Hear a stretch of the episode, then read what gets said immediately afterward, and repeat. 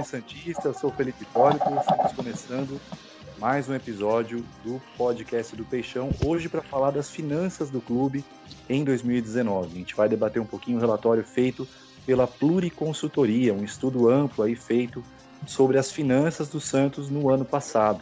A gente tem hoje uma presença aqui muito bacana, especial do Felipe Ferreira, gestor esportivo com uma grande experiência em vários clubes do interior de São Paulo vai contribuir enriquecer muito o nosso debate. E comigo sempre aqui, Matheus também, e o Longo. Fala, Matheus. Fala, Longo. Fala, Felipe. Fala, Longo. Outro Felipe, né? Porque hoje a gente está com dois Felipe. O Exato. Felipe, Felipe Ferreira, gestor esportivo, cara que um grande amigo, conhece muito de futebol. Vai ser um prazer falar com ele um pouco dessa, desse balanço financeiro do Santos. E aí, Longo? Fala Felipe, tudo bem? Um, um grande abraço à Nação Santista, ao Matheus, agradecer ao Felipe Ferreira pela presença, debater um pouco aqui de Santos, né? Finanças é uma parte que vai dar um pouquinho de dor de cabeça, mas vamos em frente. Felipe, agradecer também a sua presença aqui, muito obrigado. Um alô inicial aí para a torcida Santista. Boa noite, Felipe, Longo, Matheus primeiramente parabenizá-los pela iniciativa, pelo projeto e também agradecer ao convite. É, um prazer, é uma honra e poder estar comunicando a respeito das finanças de clubes, especificamente do Santos, mas é, poder abranger um assunto tão importante e cada vez mais é, trabalhado frente a, aos profissionais e, e, também aos torcedores associados, é, poder estar tá compartilhando alguns conhecimentos e, e, conversar a respeito é, uma, é um prazer. Show de bola. A gente tem certeza que você vai enriquecer muito aqui o debate com a sua experiência, com o seu conhecimento. Bom, gente, para começar, primeiro reforçar que a gente vai disponibilizar né, para os ouvintes esse relatório. É, são várias páginas aí com muitas informações, muitos dados gente vai apontar alguns pontos, vai colocar alguns pontos aqui ao longo do programa para a gente poder debater, mas o relatório é bem amplo, tá? Para a gente começar, a gente vai colocar aqui é, alguns pontos mais, mais gerais, né? O Santos fechou 2019 com um superávit de 24 milhões, segundo esse relatório da Pluriconsultoria, ou seja, ele conseguiu arrecadar 24 milhões a mais do que o valor gasto no valor de despesas, né, registrado no ano passado. E esse resultado foi bem diferente do resultado de 2018, por exemplo, né, que foi um déficit de, de, de 77 milhões. Então, foi um resultado negativo em 2018, em 2019 um resultado positivo. Nesse primeiro bloco, a gente vai abordar um pouco as receitas, né, que inclusive foram fundamentais no ano passado para que o Santos alcançasse esse resultado financeiro positivo. Elas aumentaram as receitas do Santos 84% em 2019 em relação a 2018, né, chegando a 400 milhões, segundo o relatório, mas 54% disso veio de vendas de jogadores. Então a negociação do Rodrigo, o Santos contabilizou aí 189 milhões da negociação do Rodrigo ao Real Madrid. Isso foi contabilizado como receita no ano passado. Outros dados também sobre a receita, as receitas com vendas de jogadores elas aumentaram 539%, alcançando aí 216 milhões a venda do Rodrigo foi fundamental para isso, como a gente sabe, né? A receita com transmissões ela aumentou 7%, foi, chegou a 111 milhões. A receita com marketing caiu 15%, chegou a 23 milhões. E a receita com o match day, que o relatório aponta como sócios e bilheteria, né, que seriam os ingressos, ela caiu 7% e chegou a 35 milhões. E também a origem das receitas, que a gente separou um pouquinho para a gente entender como que é formado esse bolo das receitas, né? Receitas com vendas de jogadores foram equivalentes a 54% das receitas totais no ano passado. TV, a transmissão, né? 28%. Sócios mais bilheteria equivaleram a 9%. Marketing, 6%. E outras, que seriam aí premiações, participações, estádio, patrimônio, 4%. Eu queria ver com vocês, e vou até começar pelo Felipe, nosso convidado, né? Esse resultado financeiro, ele pode ser considerado confiável, sólido, foi um pouco enganoso, porque teve todo esse peso da venda do Rodrigo, e também como não ficar dependente, né? Tão dependente de vendas, já que o Santos teve uma porcentagem tão grande aí no ano passado relativa a vendas de atletas. Queria começar com você, Felipe, por favor aí. é preciso analisar o todo. É, é complicado pelo fato de em 2019 ter um, um superávit, mas é, considerando que e tendo a informação que a, a, principalmente a venda do Rodrigo, que é um montante significativo, é, parte desse valor foi empregado ainda no ano de 2018, você precisa analisar os dois balanços e fazer um comparativo entre 2018 e 2019. Considerando de uma maneira, analisando de uma maneira estanque, é, somente 2019, o clube foi super, superavitário em 23, 24 milhões. 24 milhões. É, porém, é, no anterior, ele teve um, um déficit de 75 milhões. Então, assim, se analisarmos os dois anos, é, há um gap entre o que deveria é, ter de, de superávit frente ao déficit que ocorrido em 2018. É, e, novamente, de uma maneira bem simples, poderia é, sim, é, basicamente informar que esse gap de praticamente 50 milhões é, poderia ser, ser, considerado investimento do sorteio, por exemplo, que poderia configurar futuramente numa, numa venda e uma receita.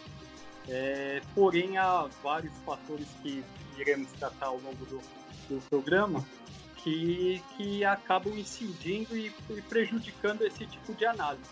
Então, o cenário, é, não o, atual 2019, o, o, último 2019, mas o cenário como um todo, é, pensando numa questão de gestão é, e também os problemas que estão ocorrendo no mundo, mas que também estariam causando um impacto é, diversos no, no clube, é, é preocupante, não é algo satisfatório. E aí, Matheus? É, depois a gente vai falar um pouco, um, um pouco né, da, das dívidas do Santos, né? Que o Pérez uhum. fez para mim foi um suicídio financeiro para o Santos. Depois a gente comenta essa parte. Mas essa receita é um pouco enganosa, porque 54% desses 400 milhões é venda de jogador, principalmente do Rodrigo, né? O Santos também vendeu o Bruno Henrique, daí foram, as duas principais vendas. É, mas é enganoso quando você faz 400 milhões, sendo que mais de 200 milhões foram de venda de jogadores.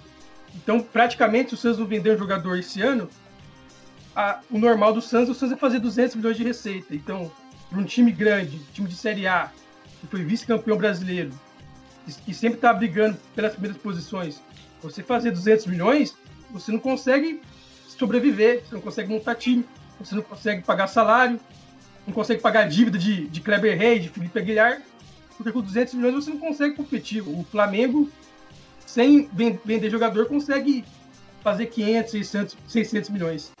Um negócio que eu gosto de fazer uma comparação é pegar 2010 e comparar com 2019. Por que eu falo isso?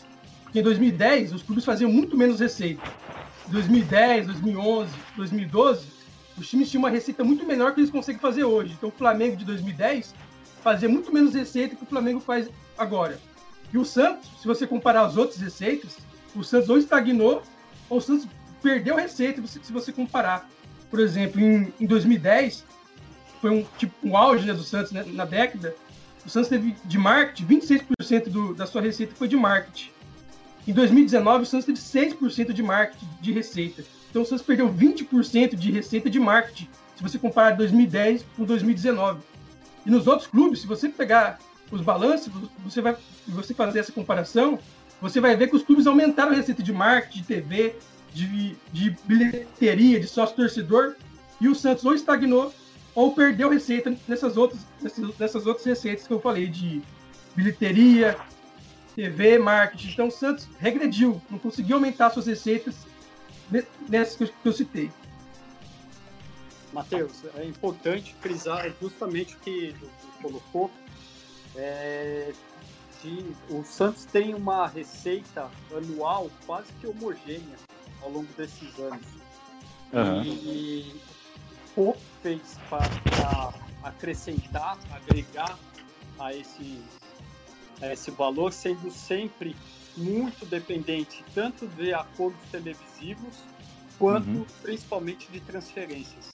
E, e, mais um ponto que, que também já foi colocado é ter 54% desse montante de 400 milhões é, de transferência traria por um valor real, caso as mesmas não ocorressem, a 184 milhões. É, é algo bastante baixo frente aos concorrentes que aos clubes for, irmãos e, e concorrentes. É, é realmente preocupante.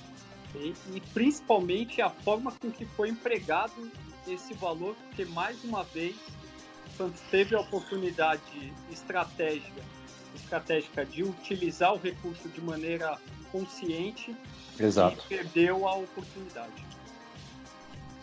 Longo, sua vez aí de analisar esse cenário. Diga lá.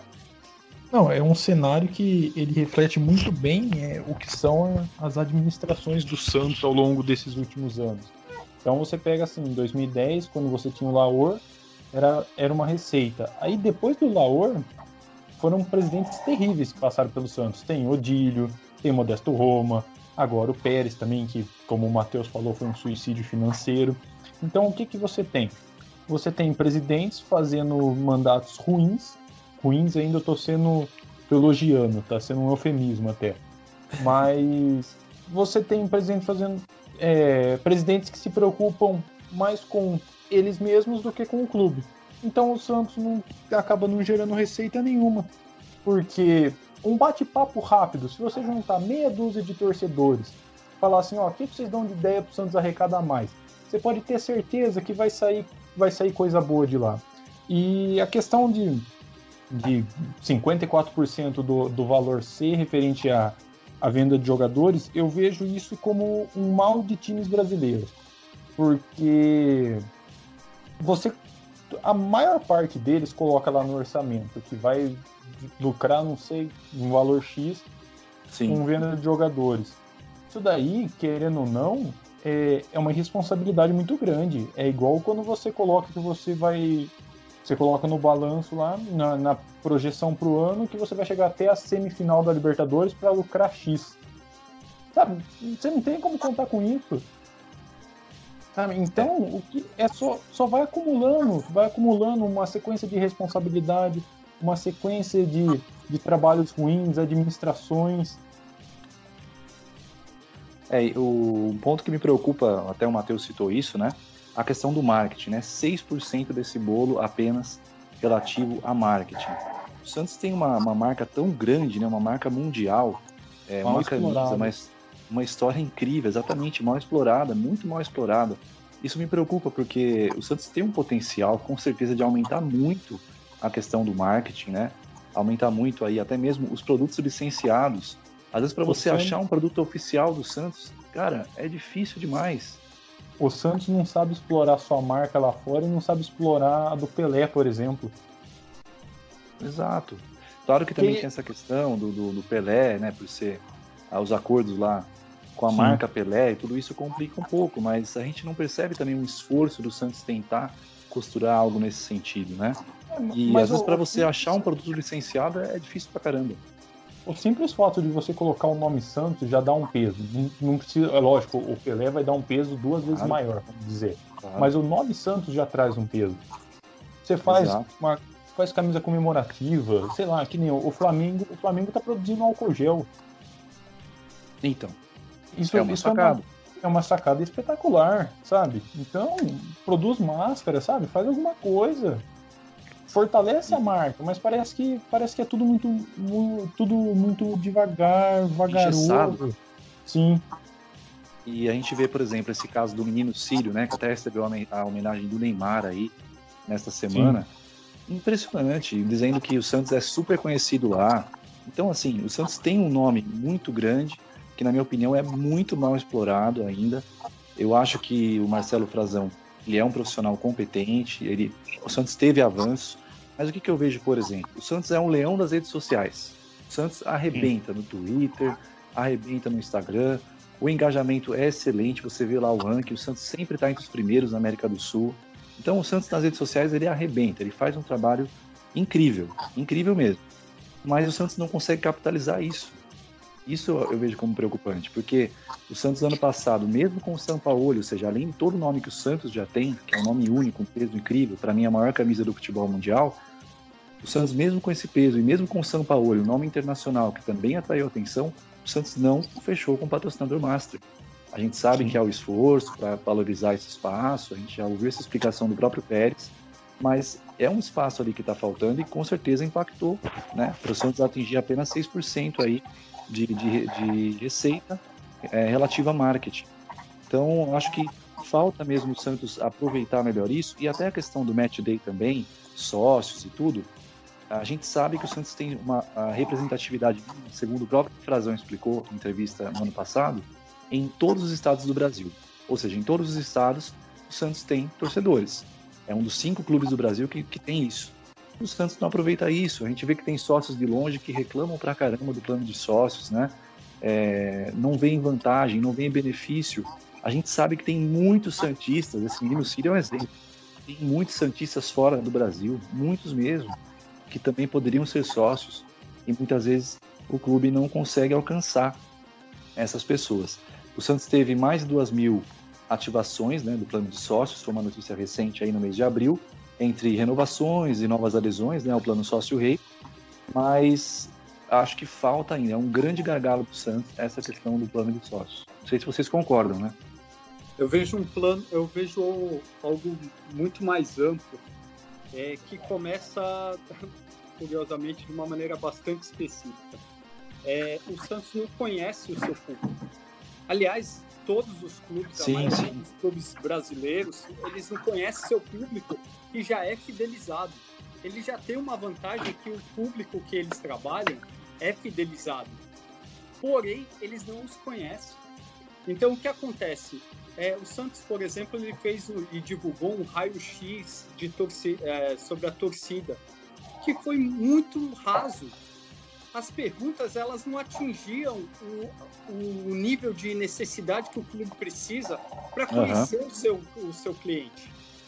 Sim. Há inúmeras formas, os esportes americanos e os clubes europeus, eles têm ferramentas específicas que monitoram, mapeiam e, e controlam todo o comportamento do seu torcedor, do seu fã, desde as compras de produtos até o momento que ele entra na arena, o que ele é, pretende é, do clube ou da franquia, o que ele pretende é, no, no, no, dia de jogo, tudo eles têm informação. E o Santos, e eu tenho conhecimento disso, já teve oportunidade de trabalhar com ferramentas e não acabou, acabou optando por outras situações é, inferiores e, e, o que é lamentável. Então, esse é o primeiro ponto. Para você ter um, uma rentabilidade e ter um retorno é, satisfatório do seu torcedor, você primeiro precisa conhecê-lo. Sobre a é. marca, como foi dito também, a marca é um potencial inexplorado altíssimo, nacional e internacionalmente. Na, o Santos é um dos clubes e aí pode-se falar a questão de rivalidade, é, que a, muitos tratam a falta de, de, de, rivalidade, as torcidas não, não terem tanta rejeição ao Santos como é, uma projeção menor do clube. Eu já vejo de outra forma, eu vejo uma oportunidade de também trabalhar é, outros mercados e internacionalmente também. O que falam de, de trabalhar a marca internacionalmente é, você pega os clubes europeus e nem precisa pegar os tops, pode ser outros, é, que causa, assim, eles possuem departamentos em outros países que trabalham é, diariamente, constantemente, as marcas, as relações, porque o, o cenário mudou. É, fala, falamos de patrocinadores, é, patrocinador, as marcas, as empresas, elas querem relacionamento, elas, elas querem informação, elas trabalham isso. E enquanto continuarmos com exposição, olha, a sua marca vai expor tanto do, no, é, na televisão, no jornal, é, é um outro tipo de, de trabalho. As empresas estão anos luz à frente dos clubes brasileiros. E só para arrematar, é, falamos do, do, Pelé também, nós tivemos um, um case de sucesso com o, P, o PSG utilizando o brand do, do Jordan, né? Jordan Brand, que, que ao invés de ser a, a marca Nike, utilizaram a marca do, do Michael Jordan. Por que não, ao invés de um patrocinador, eh, de um fornecedor de material esportivo, não fazer algo semelhante com, com o Pelé, a fazer um acordo, um acordo correto, não acordos como já ocorreram que causaram atritos e foram prejudiciais tanto ao clube quanto ao, ao, ao Pelé, no caso Edson Arantes do uhum. Nascimento. É, mas expor o, o Pelé com um soco no ar, a marca ao invés do, de um fornecedor de material esportivo vejo o quanto é, o potencial é enorme e infelizmente muito mal explorado. É simplesmente o Pelé, né? Simplesmente o Pelé, o maior da história. Fala, Matheus. Seria a junção de duas marcas muito fortes, muito potentes. Sim. Uma sabe, uma sabe muito bem explorar só o seu potencial. A outra, infelizmente, está bastante aquém. Exatamente. Diga, Matheus. É, o Felipe falou bem, o Santos não sabe, não conhece sua marca, né, o seu público. Santos não, não sabe qual que é o seu público.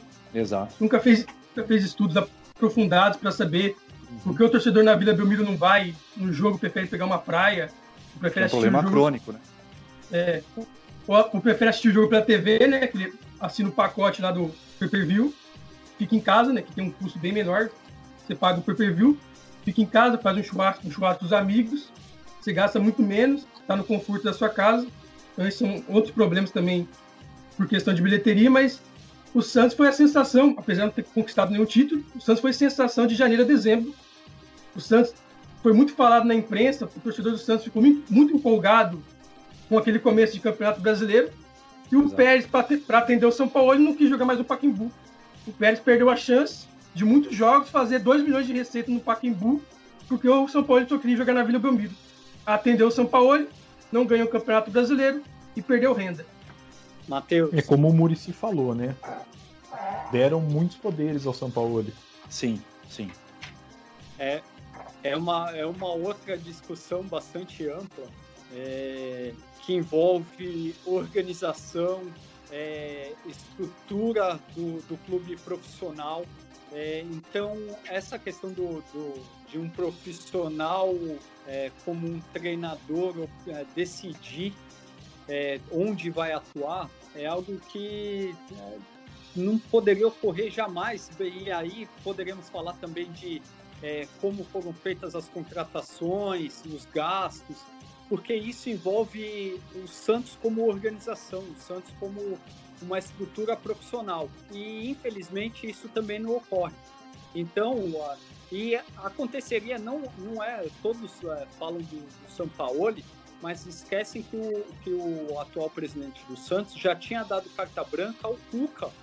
Sim. O Cuca teria carta branca para fazer o que quisesse no, no ano seguinte e ele acabou optando a, em sair.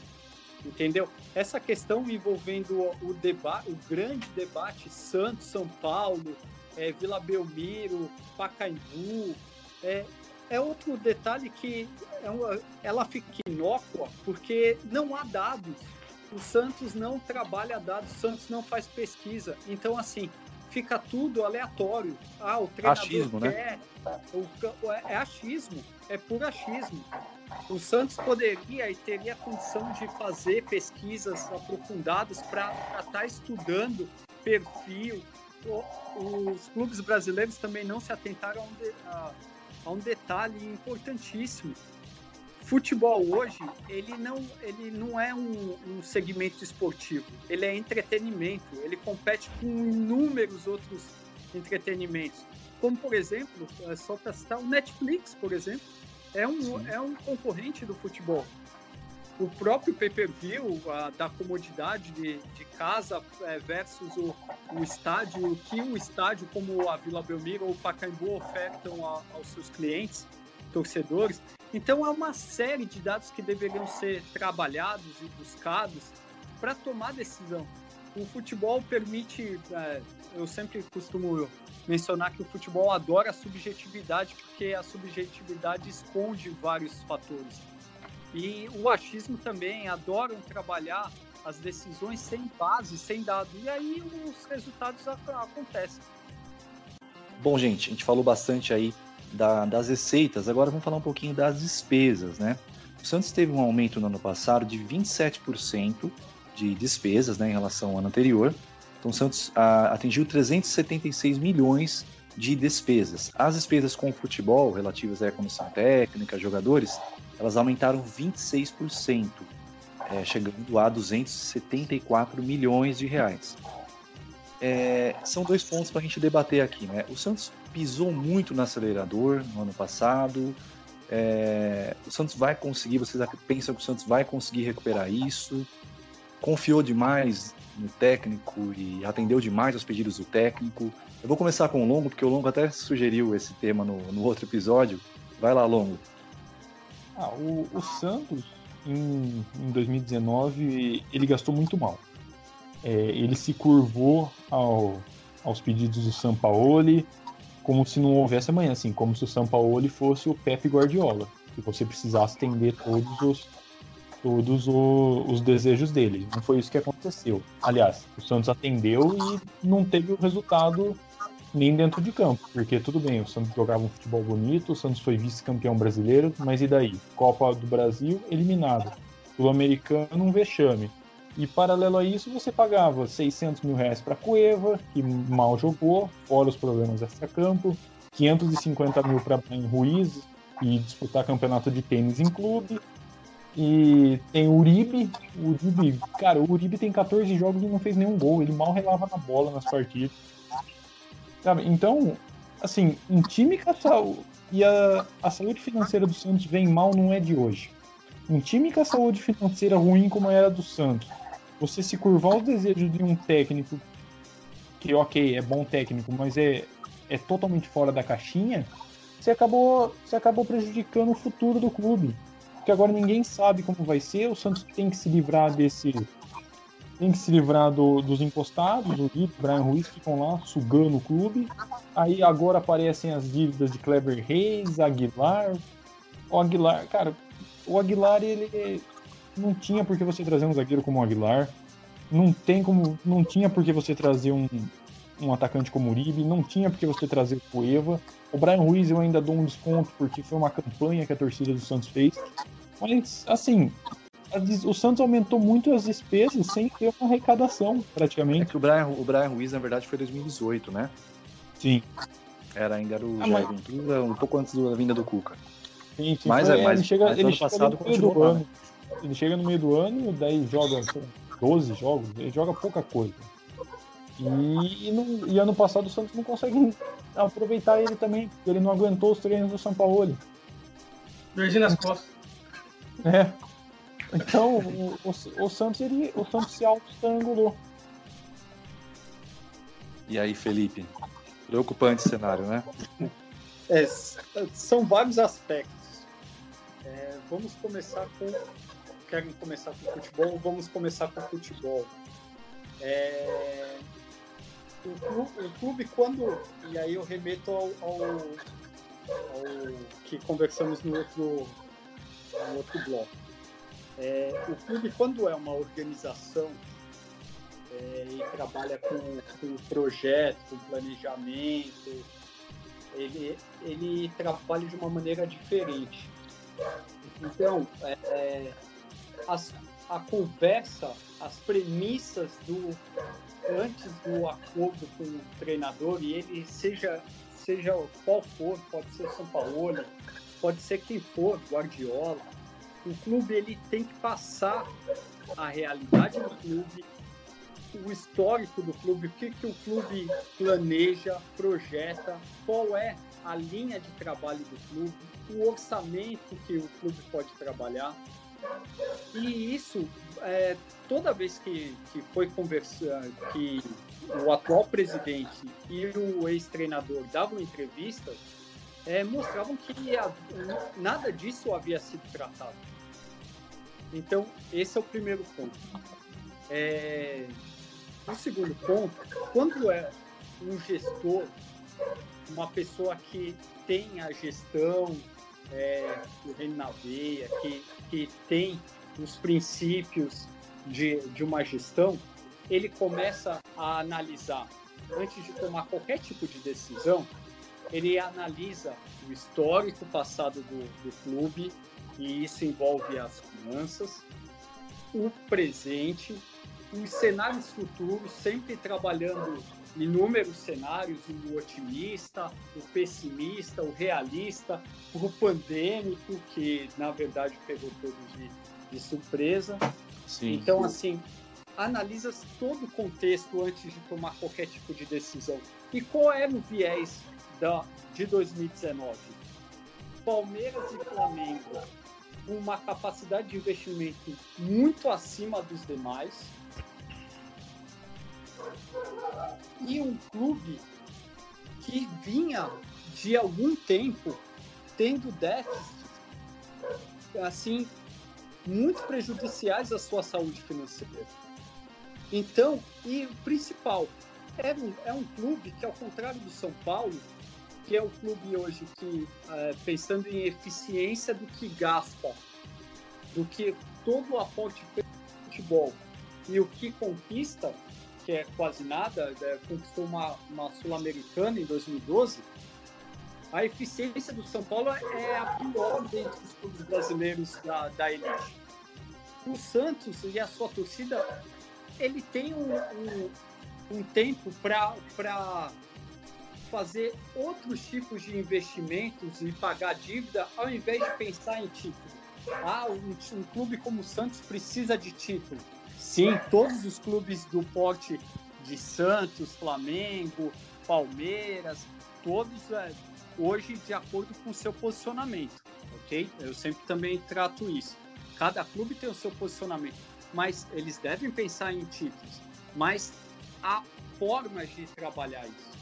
E um clube como o Santos, ele naquele momento em que teve uma, uma oportunidade de ter 54% de, de um dinheiro que normalmente não entra no, no cofre do clube, o Santos deveria ter trabalhado de outra forma, pensando em pagar dívidas, pensando em sua infraestrutura, que hoje, frente aos concorrentes, é bastante arcaica, para depois sim pensar em, é, na categoria de base, para depois sim pensar é, no futebol profissional como contratação da forma que foi feito, que foi insano. E aí, Matheus? Como eu falei anteriormente, né, foi um suicídio financeiro do Pérez. E não foi em 2019, começou em 2018, porque ele recebeu parte do, da venda do Rodrigo em 2018. Sim. Ele estava des, ele desesperado que o Santos estava na zona do rebaixamento e contratou o Cuca. E a comissão do Cuca custava 700, 600 mil mensais. O Jair Ventura era muito mais barato. Não estou faz, fazendo uma análise técnica, estou fazendo uma análise financeira. Então, o Cuca, contratar o Cuca já era acima do que o Santos podia pagar. Aí o Santos contratou Sanches, Derlis, o Brian Ruiz, que também foram contratações que era acima do que o Santos podia pagar. Então, o Santos operava, o Pérez que disse, não foi eu. O Santos em 2018 operava, fazia 8, tinha um prejuízo de 8 milhões de receita. O Santos precisava aumentar sua receita 8 milhões para não, ter, não ter um prejuízo mensal. Daí em 2019 ele vai e contrata o São Paulo e faz todos os desejos do São Paulo e alguns não, não tinha muita lógica, como Uribe, Cueva, principalmente o Cueva. Todo, todo mundo sabia que o Cueva não, não tinha condição. Eu, eu entendo que a torcida do Santos pediu camisa 9, né? Todo mundo pediu camisa 9, mas contratar o Uribe não, não fazia muito sentido, porque era um jogador de uma certa idade e, e, também não vinha muito bem no Flamengo, né? No Flamengo ele não, não foi bem. A grande passagem do Uribe no futebol foi no Toluca do México, onde ele foi artilheiro. E eu não consigo fazer uma análise técnica, infelizmente, como o Felipe sempre fala aqui, sempre fala no, nas redes sociais, falou aqui. Eu não consigo fazer uma análise técnica, eu tenho que fazer uma análise política. O Pérez não ganhou nada em 2018, por incompetência do Pérez, o Santos foi eliminado da Libertadores. Quando o Santos poderia fazer uma Libertadores e chegar numa semifinal, até numa final, porque o Santos tinha Gabigol, Rodrigo, Bruno Henrique, tinha chegado o Sanches, então o Santos poderia fazer uma Libertadores até as fases finais, e o Santos foi eliminado por culpa do, da diretoria, que pisou na bola. e o Pérez precisava de um título. Então a minha análise é, o Pérez fez tudo que, que pôde para ganhar um título em 2019. Gastou além do que podia, porque ele precisava de um título. Em 2020 ele precisa de um título, porque a gente sabe, o Felipe sabe, o Longo sabe, os dois Felipes hoje sabem, que em eleição que vale é título. Eu aposto com vocês se o Modesto Roma tivesse vencido a Libertadores de 2017, apesar da gestão dele ter sido horrível, o, o Modesto tinha se reeleito. Porque para a torcida, para a média da torcida, o que vale é título. Então o Pérez estava em busca do título, gastou além do que podia, aumentou as dívidas do Santos de 110 milhões, ou 104 milhões. Então a, a dívida do Santos, desde a gestão Pérez até agora, aumentou 104 milhões, enquanto o Modesto, por exemplo, faz uma, fez uma gestão horrível, ele só aumentou 20 milhões, para você ver a, discre a discrepância. Então, a minha análise é política, o Pérez precisava de um título, aceitou as exigências do São Paulo, porque o São Paulo estava em alta, e o Santos ficou numa situação muito difícil agora para 2020, ainda mais com a pandemia. É, o que vocês falaram, não vou fugir muito aqui, acaba sendo até um pouco chovendo molhado em relação ao Cueva, né? O, Santos, o Pérez poderia ter buscado mais referências. Eu sei que o São Paulo queria muito jogador e tal, mas é, aqui mesmo no estado de São Paulo, do lado, né? É, no clube, no São Paulo mesmo, poderia ter conversado ali com quem trabalhou com jogadores, porque realmente o Cueva, com todo respeito à pessoa, claro, profissionalmente, tem um comportamento bem, bem, bem lamentável e no Santos não foi diferente, né? Praticamente ficou um ano no Santos ali, né? Sem jogar praticamente, ficou uma situação muito complicada. É, e o Sampaoli, o Pérez confiou muito ali no Sampaoli, como o Felipe disse, parece que faltava ali mesmo esse diálogo entre os dois. O Pérez até no final trouxe o Alto Olho ali para tentar fazer esse meio campo, também não parece que não deu muito certo. E o Cueva deu uma entrevista recentemente dizendo que o Sampaoli mal olhava na cara dele, né? Ou seja, é, o Sampaoli fez todo aquele esforço para trazer o Cueva, isso é, nas palavras do Pérez, né? O Sampaoli quis muito o Cueva, fez questão, e aí traz o jogador, não dá oportunidade, me parece que tinha uma dificuldade clara, e agora são duas pessoas falando isso, o próprio Cueva e o Pérez, né? Dizendo que, que o Sampaoli é, não, não tinha ali um bom trato pessoal com o Cueva, então isso é bem complicado. E o Santos deu uma carta branca para o Sampaoli e de uma forma que realmente, como o Murici disse na entrevista, o Longo até citou isso, né? Deu a chave do clube para o Sampaoli. Falou, olha, você contrata quem você quiser praticamente, a gente vai tentar atender todos os seus, a todos os seus pedidos. E faltou mesmo deixar claro para o técnico argentino que o Santos não tinha todo esse dinheiro.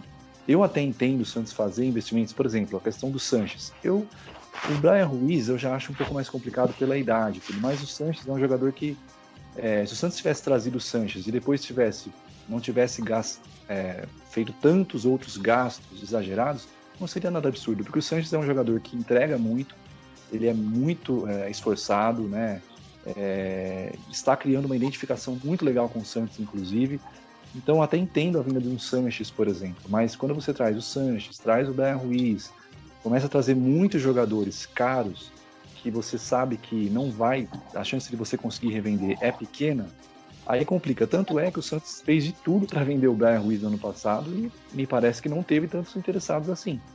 Então, é, são investimentos arriscados. Né? O Santos, é, eu entendo o Santos fazer, trazer reforços para deixar o time competitivo e pensar em, em fazer uma temporada boa, contando com as indicações do São Paulo, mas o Santos trouxe muitos e muitos e muitos jogadores, né? Trouxe até o Venuto depois, no, mais para o meio do ano, quando o São Paulo nem tinha mais, nem fazia questão mais de jogador. Então, trouxe lá o Venuto, o Venuto não jogou. Então, assim, praticamente não jogou, né? Então, é, o Santos pisou muito no acelerador, na minha opinião, e foi obrigado agora a tirar o pé. A tirar o pé quase que totalmente, porque em 2020 o Santos não contratou praticamente ninguém, né? Então, a, a situação é, é, realmente ela é complicada. É, o Matheus citou a questão do Cuca. Eu acho que a vinda do Cuca até ali acabou sendo boa, o Santos conseguiu ali. Eu acho que qualquer treinador também faria um trabalho melhor que o Jair Ventura, né? Minha Mas, análise enfim, foi financeira Cuca... só. Sim, sim. Mas eu acho que a questão do Cuca, se tivesse trazendo um outro técnico ali, ou o próprio Cuca, acho que o custo da comissão técnica em si não, não acho que é nada assim tão abusivo, porque é, é difícil você fazer uma, trazer uma comissão técnica, um técnico de nome, por um valor muito menor do, do, do que esse. É, tanto que o São Paulo ganhava, acho que na casa de um milhão aí a comissão dele, né? Então era, era, era mais do que o Cuca. Mas é, acho que o Santos realmente pisou muito no, no acelerador. A questão técnica é, dos títulos, eu continuo achando que passou muito perto do Santos vencer o Paulista. E o brasileiro há muitas questões, envolvendo inclusive arbitragem, inversões de mando a favor do Flamengo, mas é, o fato é, pisou muito, o Pérez confiou demais que seria campeão no São Paulo, ele confiou demais que o São Paulo ficaria esse ano, e o São Paulo, é verdade que o São Paulo deu um pé na bunda do Santos, né? Então, confiou muito no técnico, e aí o técnico saiu, deixou vários jogadores ali, inclusive o próprio Uribe, é, o São Paulo também fez questão da vinda do Uribe, mas eu acho que faltou ali o Pérez realmente conversar, deixar clara a situação para o São Paulo, que não dava para o Santos investir tanto assim, né? Precisaria ser uma coisa mais assertiva. O Santos ele tem que ser certeiro, né? O Santos mesmo com o dinheiro do Rodrigo não estava nadando em dinheiro. E concordo com o Felipe. Esse dinheiro do Rodrigo poderia ser investido é, em infraestrutura, na base, e me parece que boa parte dele o Santos ali é, contratou de forma muito, muito arriscada, né? E agora tá, tá pagando o preço aí de, de ter arriscado tanto assim e ter uma situação financeira complicada para 2020, né? O, o orçamento do Santos ao longo dos anos, ele não permite é, as, as loucuras que, que as diretorias fazem ao longo desse período. É, se nós pegarmos em, 2000, em 2011 teve o Ibson, 4 milhões de, de euros, parece, pelo que eu me Exato. lembro. É, aí depois teve o Leandro Damião, que, que o, o valor, até hoje o Santos é, tem um valor constando na, na no balanço da DOIN, do, do acordo.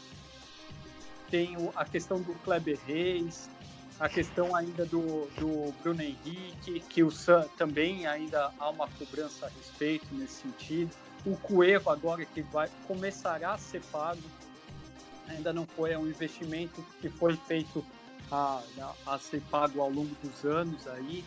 É, tem agora essa, a, essa reclamação do Atlético Nacional. É, então, assim, o clube não, não tem como o Santos sobreviver da forma com que está sendo trabalhado. E aí, é, um gestor, volta, reitero, o gestor ele precisa saber dizer não. Ele precisa não, não, não de uma maneira autocrática, mas um não explicando a situação. Sim. olha, é, esses nomes não há condição. É, o próprio Sampaoli, é, que o, que o presidente depois afirmou que ah, eu não, não conhecia é, tal postura dele, o, a, o histórico do Sampaoli nos clubes e na, na própria seleção é de choque, é de, é, ele é uma pessoa extremamente irrequieta, que todo dia ele busca um, um, um problema, alguma coisa da, a, a, de choque. Então, é um perfil que quem é do, do, do futebol sabe. O Cueva, a mesma coisa. Então, assim, é, você,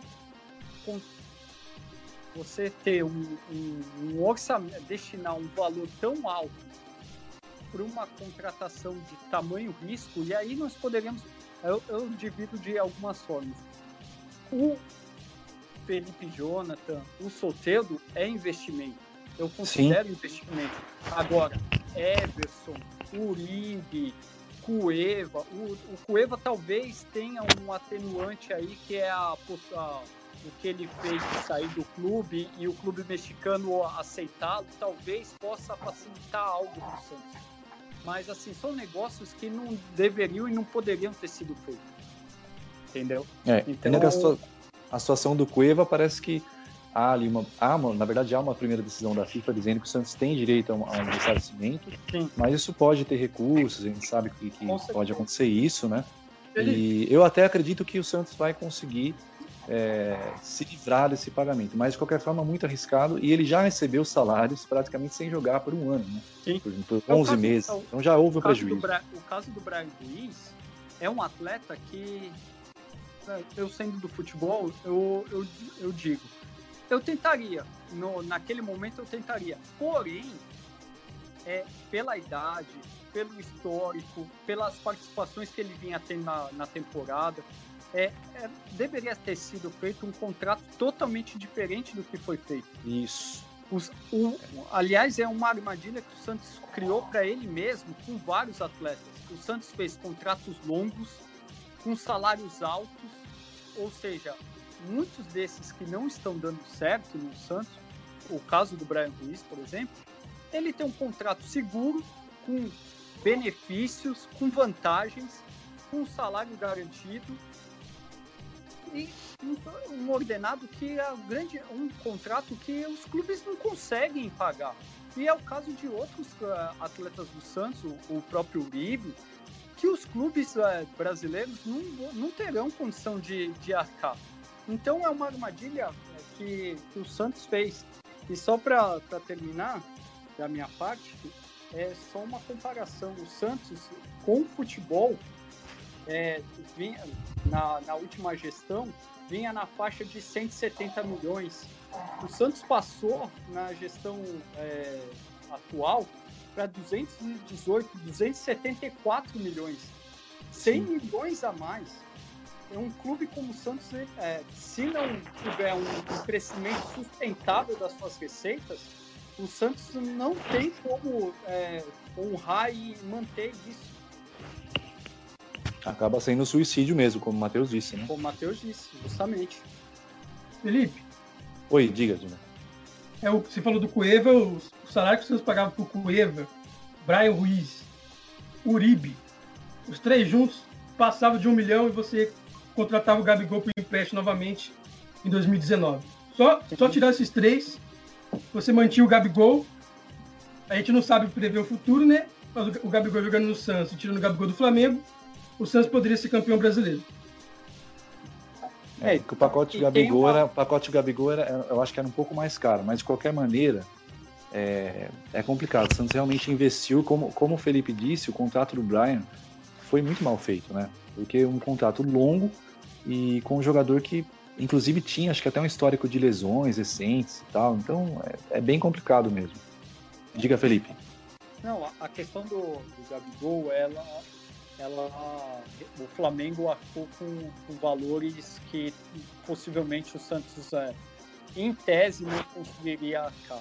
Mas é, tem a conta também que, do que o Santos gasta com, com jogadores que não utiliza. E isso realmente é, causa um impacto não só na, no, no orçamento do clube, mas também no potencial de, de movimentações de mercado isso sem dúvida.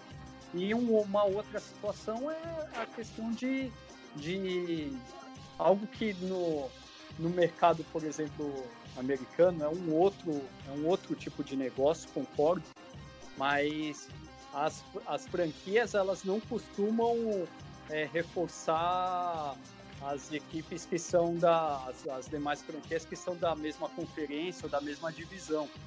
É, e o Santos acabou, de certa forma, com, no caso do, do Bruno Henrique, é, negociando um ativo que naquele momento, e também isso precisa ser considerado, estava com problemas, inclusive de saúde, mas que ao longo do tempo o Santos não só acabou reforçando o, um concorrente, um rival, mesmo não estando no mesmo posicionamento de mercado, é, um posicionamento de, finanças.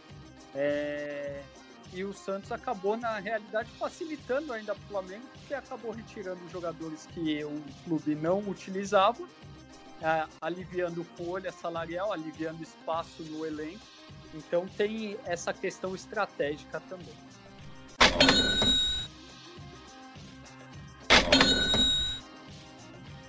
Bom, gente, um último bloco para a gente falar. Claro que o assunto é extenso, né? O relatório é bem completo, é bem, bem bacana, assim, com muitos e muitos dados mesmo. Um raio-x bem interessante das finanças. Mas uma última parte aqui seria relativa às dívidas, né? O Santos teve um endividamento líquido, ele caiu 1% segundo o relatório, ele caiu para 440 milhões. Mas é uma redução, assim, bem ínfima, né? Uma redução ínfima mesmo. A dívida tributária do Santos ela aumentou 32% no último ano. Ela foi para 175 milhões de reais. A dívida trabalhista ela aumentou 14%. O Santos chegou a 78 milhões de dívidas trabalhistas. Dívidas com outros clubes, ela caiu um pouco, 14%, é, chegou a 77 milhões, né? Foi para 77 milhões. E empréstimos e financiamentos, um dado que eu particularmente acho preocupante, aumentou 9%, aumentou aí 49, perdão, ela chegou a 49 milhões. Então, é, esse, esse aumento da, de algumas dívidas, queria ver uma análise de vocês. O Santos teve uma redução de endividamento líquido, mas não foi significativa. Queria começar com o Felipe aí, porque realmente são números um pouco preocupantes, né, Felipe? Há uma série de preocupações a respeito desses dados. Ah, na questão tributária, por exemplo, é, há um, um, informativo na, no balanço, na auditoria, que ficaram parcelas do último ano em aberto. Isso pode ocasionar problemas no Profut, por exemplo. No outro, a dívida trabalhista aumentou substancialmente e há uma previsão é, de que a, é, continue ocorrendo em, em alto índice, é, até mesmo por uma questão de decisão do, da própria diretoria, há relatos de vários profissionais, inclusive é, publicamente, é, podemos é, presenciar nas, nas mídias sociais, tudo, informando que foram é, demitidos, por exemplo, e que as rescisões não foram acertadas, o que é, é bastante preocupante. É, dívida trabalhista, ainda mais no, no país como o Brasil, é, que ainda, é, independente de, de, certo ou errado lado é, trabalhador, empresa, é, normalmente é um, é um, as decisões são mais paternalistas, mais voltadas a, ao empregado e isso envolve pode envolver multas, pode envolver uma série de, de situações que pode elevar até a, ainda mais esse, esse valor. E os empréstimos bancários. Um clube que teve entre 2018 e 2019 é, 54% a mais de receita do que vinha trabalhando, ter o aumento dos empréstimos é, bancários é algo que configura, tá, tá explícito o quanto a gestão não, não foi positiva. E aí, Longo, sua vez, cara. Cara, eu. É, é quase assim um chover no molhado, né? Porque é, é de novo voltar consequência de se ter uma administração ruim. E não é uma administração ruim, é uma administração ruim que vem que vem de tempos. Então o Santos não tem, o Santos praticamente não tem receita, o Santos não consegue gerar uma renda, aí acaba é, passando pela parte de ter empréstimo, todas essas coisas. Então, a, a tendência é a dívida ir aumentando, ainda mais com esses investimentos milionários. O Pérez prometendo que iria baixar a dívida, não conseguiu. E isso era, era tendência de acontecer, né? Infelizmente, o que a gente vê é o Santos indo de mal a pior nas finanças. E aí, Matheus? É bem preocupante, como, como o Felipe falou aqui no, no programa, com a venda do Rodrigo, 45 milhões de euros. O Santos aumentou com empréstimo de financiamentos, que é, que é bem preocupante. Diminuiu as dívidas com, clube, com os clubes, né?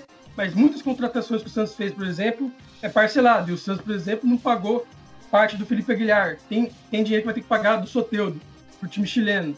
Então tem várias contratações que o Santos fez parcelado.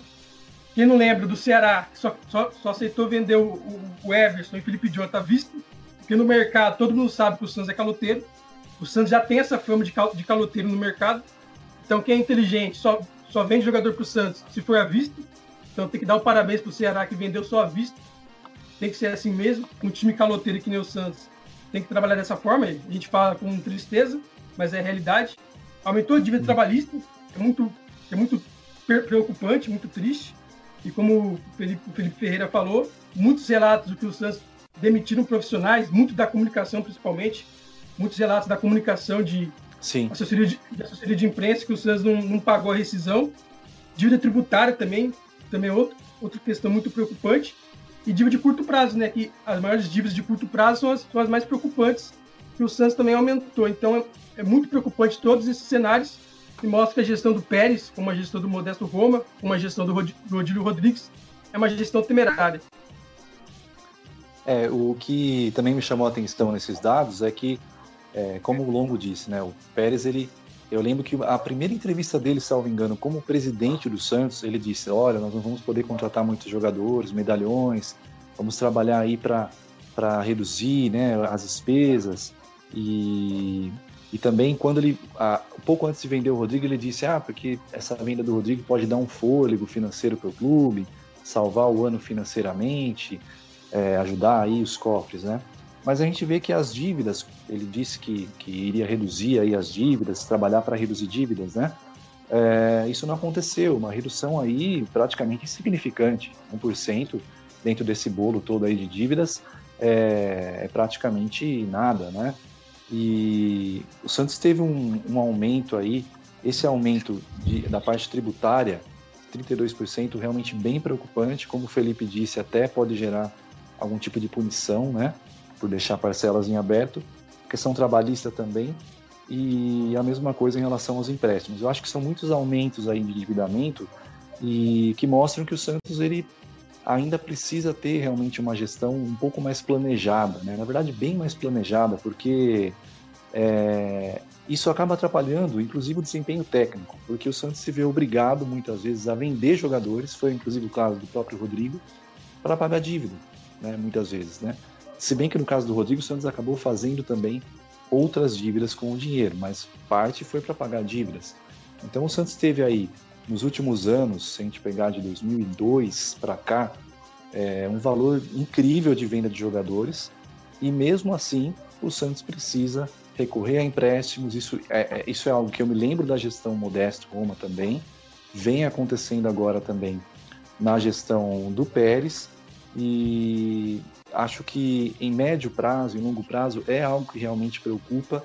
O Santista tem que ter muito esse cuidado na hora de votar, né, neste ano, os sócios, pensar é, realmente em quem tentar enxergar ali, quem tem essa visão mais estratégica, independente do candidato, não sei se o Pérez vai ser candidato ou não, independente de ser alguém da, da situação ou da oposição, mas tentar enxergar quem tem essa visão um pouco mais estratégica, porque fica difícil.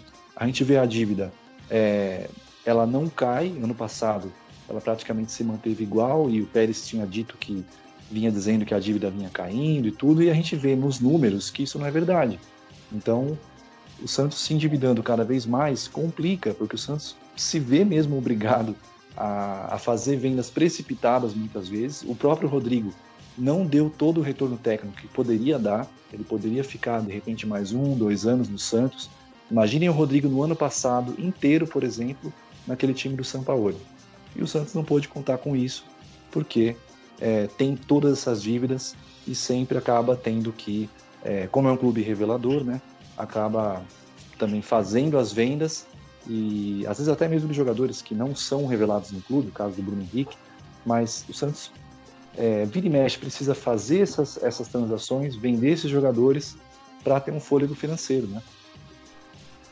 A venda, do, a venda do Rodrigo causou, não permitiu o asfixiamento é, financeiro do clube, porque o Santos já teria colapsado já sem o dinheiro do, do Rodrigo. Exato. E, e a, o que nós temos que analisar também é que esse ano já seria um ano sem a, a pandemia, já seria um ano bastante complicado para o Santos com relação a, a receitas e, e, ficará pior, não só aos Santos, mas aos demais clubes brasileiros, alguns mais, outros menos, mas para o Santos especificamente, é, será, eu ficaria bastante surpreso se tivesse um ano em que a, a dívida e os problemas financeiros não fossem é, considerados porque a tendência é um exemplo. O Santos poderia projetar para equilibrar novamente a, o, seu, o seu ano e as suas finanças, comercializar o Caseríssimo, o Sopeudo, porém a capacidade do mercado parece, por todos os estudos que, que estão ocorrendo, é, ter ficado bastante reduzido. Então, os valores devem cair e com isso o Santos é, possivelmente vai oferir menos se comercializá-los. Então, assim, é, é, uma, é um cenário bastante é, preocupante. E só, pra, só uma coisa que o Matheus falou, é, no caso do Ceará, tá, Matheus? É, tanto o Everson quanto o Felipe Jonas, pelo menos segundo informações, foi pagamento da multa rescisória. Então, por isso que, que foi à vista. Na verdade, não é nem o, o clube que faz a, o pagamento, é o atleta que paga o, ao, ao clube que, que ele está saindo a multa rescisória. O que também tinha sido relatado no caso do Aguilar. Por isso a minha surpresa quando teve a, o informe nacional que não, não tinha sido pago a multa. O valor é. o valor estava tava em aberto. Felipe, é só uma coisa, o Felipe Jonathan, acho que todo mundo que lembra, ficou uma novela porque o Santos não, não tinha o dinheiro para pagar a vista, o Santos não pagava e o Será só ia liberar enquanto o Santos pagasse. Então, mostra que o mercado não, não confia no Santos, que a fama de calote do Santos já tá por todo lado. Se fosse o Flamengo, eu aposto que o Será já tinha liberado o jogador para vir treinar. Infelizmente, é, infelizmente a credibilidade não só do clube, mas da gestão atual e isso interna e externamente está bastante prejudicado. Prova disso a, a, quantidade de vezes que os atletas já se manifestaram publicamente contra a, a atual diretoria, por exemplo. É, me parece que o Pérez, ele é, é, é aquilo, é a questão do, de estar no escuro ali, né? Você, ele pensa que vai conseguir depois fazer o pagamento, acaba arriscando ali. É, eu nem penso que ele contrata pensando em não pagar mesmo, mas é, na prática acaba acontecendo isso muito pela falta do planejamento, pela falta dos dados que o Felipe abordou muito bem, né? É, de forma muito clara. Então, contrata, faz ali parcelado ali como se fosse um carnê, né? E confiando que vai conseguir pagar, mas depois na prática não paga e acaba ficando é, a credibilidade da diretoria cai bastante e, e, do Santos no mercado, né? Com certeza, né? Outra mentira do Pérez é questão de salário de jogador, que ele fala que no Santos não atrasa mas ele paga na carteira e deixa de pagar na imagem. É, é eu, não diria, eu não diria mentira, eu diria que ele joga com as palavras. E muitos caem até por falta de conhecimento. É, a justiça a justiça trabalhista por exemplo ela considera salário atualmente tanto da carteira quanto da imagem uhum. então muitas vezes é, há um jogo de, de palavras ah o salário está em dia mas na verdade há uma falta de pagamento de um dos dois seja da imagem, seja do, da CLT. Então fica jogando esse, essas palavras e muitos a, acabam entendendo como se o clube não tivesse é, qualquer tipo de pendência, quando na verdade possui. O próprio, o próprio Sanches, no começo do ano, houve toda aquela situação que o Santos teve que novamente é, parcelar o valor de luvas que estava em débito, né? Então, realmente, o Santos, nessa parte financeira, é, me parece bastante perdido. Sinceramente, é, é, o, é, a, é a conclusão parece... que eu chego depois disso tudo. E é parece é um. Parece um, parece um filme repetido, né? Porque isso acontece de outras gestões. Sim, quem não lembra? Quem não lembra aquela faixa no primeiro jogo do Santos na era Modesto, no Paulistão, que o Santos ganhou de 3 a 0 agora não me lembro qual era o adversário. E o Modesto assumiu com o Santos com muitas dívidas. Tá uma faixa na Vila Belmiro, cadê o dinheiro? A gente se pergunta Cadê o dinheiro do Rodrigo? Cadê o dinheiro do Gabigol? Cadê o dinheiro do Thiago Maia de outras, de outras vendas? Dinheiro do Robinho? Dinheiro do Diego, Elano? Porque o Santos vende esses jogadores, mas a dívida só aumenta. O Santos, historicamente, ele, ele é extremamente bem sucedido desportivamente, mas no, nas questões envolvendo empreendedorismo, visão, finanças, é, é, um fracasso. E, assim, é, um dado do Transfer, transfer Market, é, isso não considerando a correção monetária, nem os direitos, a, as distribuições de direitos é, econômicos, ok? Mas de 2002 até o ano passado, o Santos já tinha autorido de, em, só em transações, mais de um bilhão de reais. Ou seja, é muito dinheiro. É, é só com receita de só de transferência. Isso sem contar a cota televisiva, marketing, tudo que já foi abordado aqui. Só com transferência e novamente. é, sem fazer as devidas é, correções monetárias Sim. e as distribuições de direitos econômicos. Mas é, é, é inimaginável é, ver o Santos na atual, no atual cenário e posicionamento quando a gente vê o tamanho da dívida, a estrutura que possui, é, é algo que o Santos poderia e deveria ter uma, uma situação financeira muito mais equilibrada e uma estrutura próxima a, ou igual aos clubes brasileiros e ao que há de melhor na, na atualidade. É, porque se nós formos comparar a realidade do Santos, infelizmente, é bastante, fica bastante aquém aos co-irmãos ou, ou concorrentes. O Santos, na questão de estrutura, de CT e tudo mais, ele meio que parou no tempo, inclusive, né? Ele parou no tempo, porque houve um, houve um momento em que, quando ele construiu ali o hotel e tudo aquilo, né? Realmente foi muito legal. O Santos tinha uma das melhores estruturas do país há uns anos atrás, inclusive acho que era o Luxemburgo técnico. E mas depois, simplesmente o time, né? Essa questão estrutural, né? Houve tanto, tanto, tantos recursos entrando no clube e ficou uma questão esquecida, né?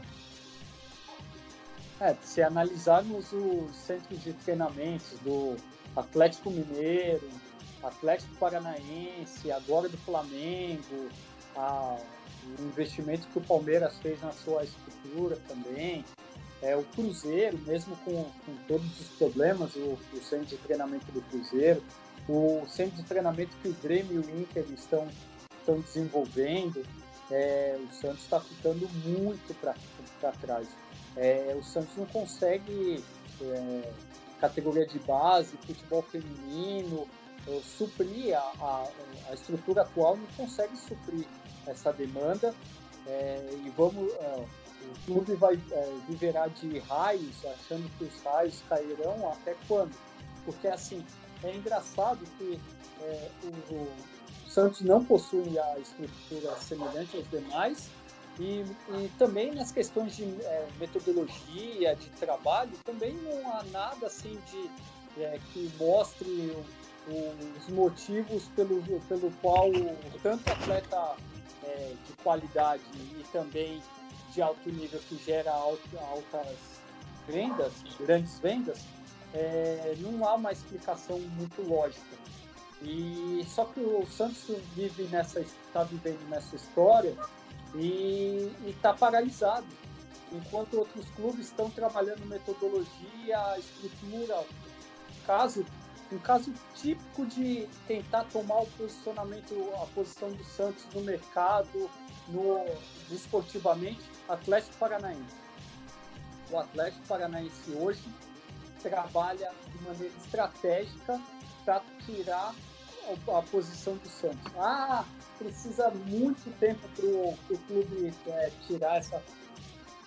Está aos poucos está fazendo isso e toda vez que pode, o Atlético Paranaense faz questão de tentar demarcar o seu território e mostrar que o Santos fica quem? É, seja em estrutura, seja em metodologia. Hoje o Atlético Paranaense, por exemplo, consegue fazer um trabalho de captação muito interessante a estrutura dele é de alto nível, é, é de primeiro mundo. Então, o Santos está ficando para trás, está vivendo de histórias e, e, a situação financeira e, e, o cenário do clube é, é, bastante preocupante. É, a parte da, da base, eu apenas acho que, é, pelo que a gente sabe, tem informação, o Santos tem uma, uma, uma preponderância aí da, boa captação de talentos, né? Consegue fazer uma captação bacana no Brasil. E eu acho que o trabalho de base ainda é algo que o Santos tem como destaque, né? Agora, em relação à organização, à gestão profissional, de fato, o Santos, nos últimos anos, acho que desde o Odílio, concordo totalmente que o Santos está ficando bem para trás aí de outros clubes, porque é, por mais que tenha o peso da camisa, a tradição, e para mim é a, maior, a camisa mais pesada do futebol mundial, é, quando você tem seguidas gestões com erros é, crassos, né, e que interferem muito nas contas do clube, na questão do planejamento, não tem jeito, né? Agora, o trabalho de base, eu, eu penso que a própria futsal que o Santos usa bem ali, O Santos faz um trabalho bom. Pode ser melhor, a gente até discutiu isso no último episódio, né? Em questão de estrutura, própria metodologia também pode ser aprimorada, fazer uma filosofia única ali, estabelecer uma filosofia única desde a base até o profissional. Mas eu ainda coloco esse ponto como positivo, apesar dos erros seguidos das gestões, das últimas gestões, o trabalho de base do Santos eu ainda reputo como um trabalho bem interessante. Um, Matheus um ponto, só, só um detalhe, desculpa. É, um ponto alarmante é a questão, é, voltamos na parte de organização, processo, pois aqui, ao, os fatores envolvendo negociação de contrato base para profissional ou para ser profissionalizado, tá? Tendo problema nesse sentido. E o Santos tem muitas vezes é, tendo que, que achar com valores muito acima do que o mercado da, da categoria de base tem atuado por, por problemas de processo, por problemas no próprio clube que não identifica talentos no momento adequado para negociar, ou então que espera o atleta ter destaque para negociar uhum. em situações desfavoráveis. Então, isso eu fico um alerta também. É a gestão de contratos, né, que acaba sendo mal feita também, né? Sim. Bom, gente, algo a acrescentar aí, Matheus Longo? Ah, agradecer o, o, apoio de sempre da Nação Santista, agradecer o Felipe pela presença. O papo, o papo rendeu bem hoje. Valeu, é pessoal. Matheus, um último alô seu aí e reforça as redes sociais do, do podcast do Peixão, por favor. Fala, Nação Santista. Todo o nosso conteúdo vai estar na, nas redes sociais, no nosso Twitter, no Instagram, né? Podcast do Peixão, só acessar lá. Esse, esse episódio e todos os outros a gente vai, a gente vai postando lá para você acessar.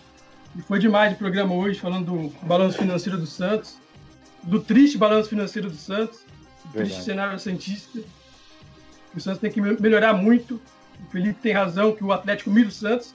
Eu acho que o Atlético vai demorar para chegar no Santos, até por questão de títulos, tradição.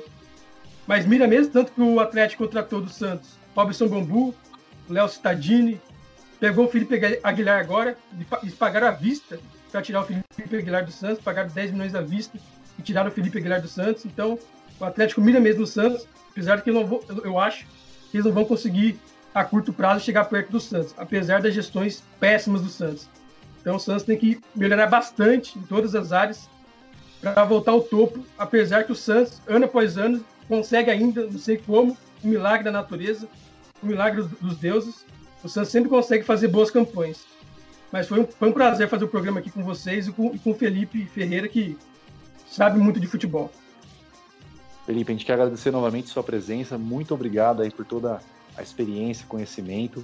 Tenho certeza aí que a gente conseguiu, com a sua presença aqui, traduzir mais, né? Esses dados aí, que sempre é um pouco complicado, né? Questão de finanças. Então a gente agradece muito a sua presença e pede um último alô seu aí para a torcida Santista. Gostaria de agradecer a todos vocês. É, foi um enorme prazer ter, ter, participado, ter conversado a respeito é, das finanças, da, especificamente do Santos, mas também de uma forma mais geral falar um pouquinho de, de futebol, de gestão esportiva. É, eu estarei sempre à disposição de vocês, sempre que precisar. Será um enorme prazer, uma honra estar participando. Espero que é, tenha tido uma aceitação e, e que, é, de alguma forma, eu esteja à altura da expectativa e, e do que foi proposto no programa. Muito obrigado mesmo. Né, disponha, a gente agradece muito e bom saber que você está à disposição aqui para participar de outros episódios. Sempre a gente vai ter bastante assunto, né, para falar da gestão do Santos Futebol Clube. Quero agradecer os nossos ouvintes, né, agradecer aí aos nossos ouvintes a a, todo o apoio, né? A gente pede sempre sugestões, pede que vocês nos mandem aí os seus pedidos, as dúvidas, é, realmente as críticas construtivas, pode conectar à vontade. E mais um apelo que a gente faz aqui do podcast: se possível, fique em casa, se cuide, faça a sua higiene pessoal, cuide dos seus, cuide de quem você ama e vamos fazer a nossa parte para que a gente possa passar rapidamente por todo esse processo aí de pandemia que é, é complicado. Um grande abraço, até a próxima, fiquem com Deus, até mais.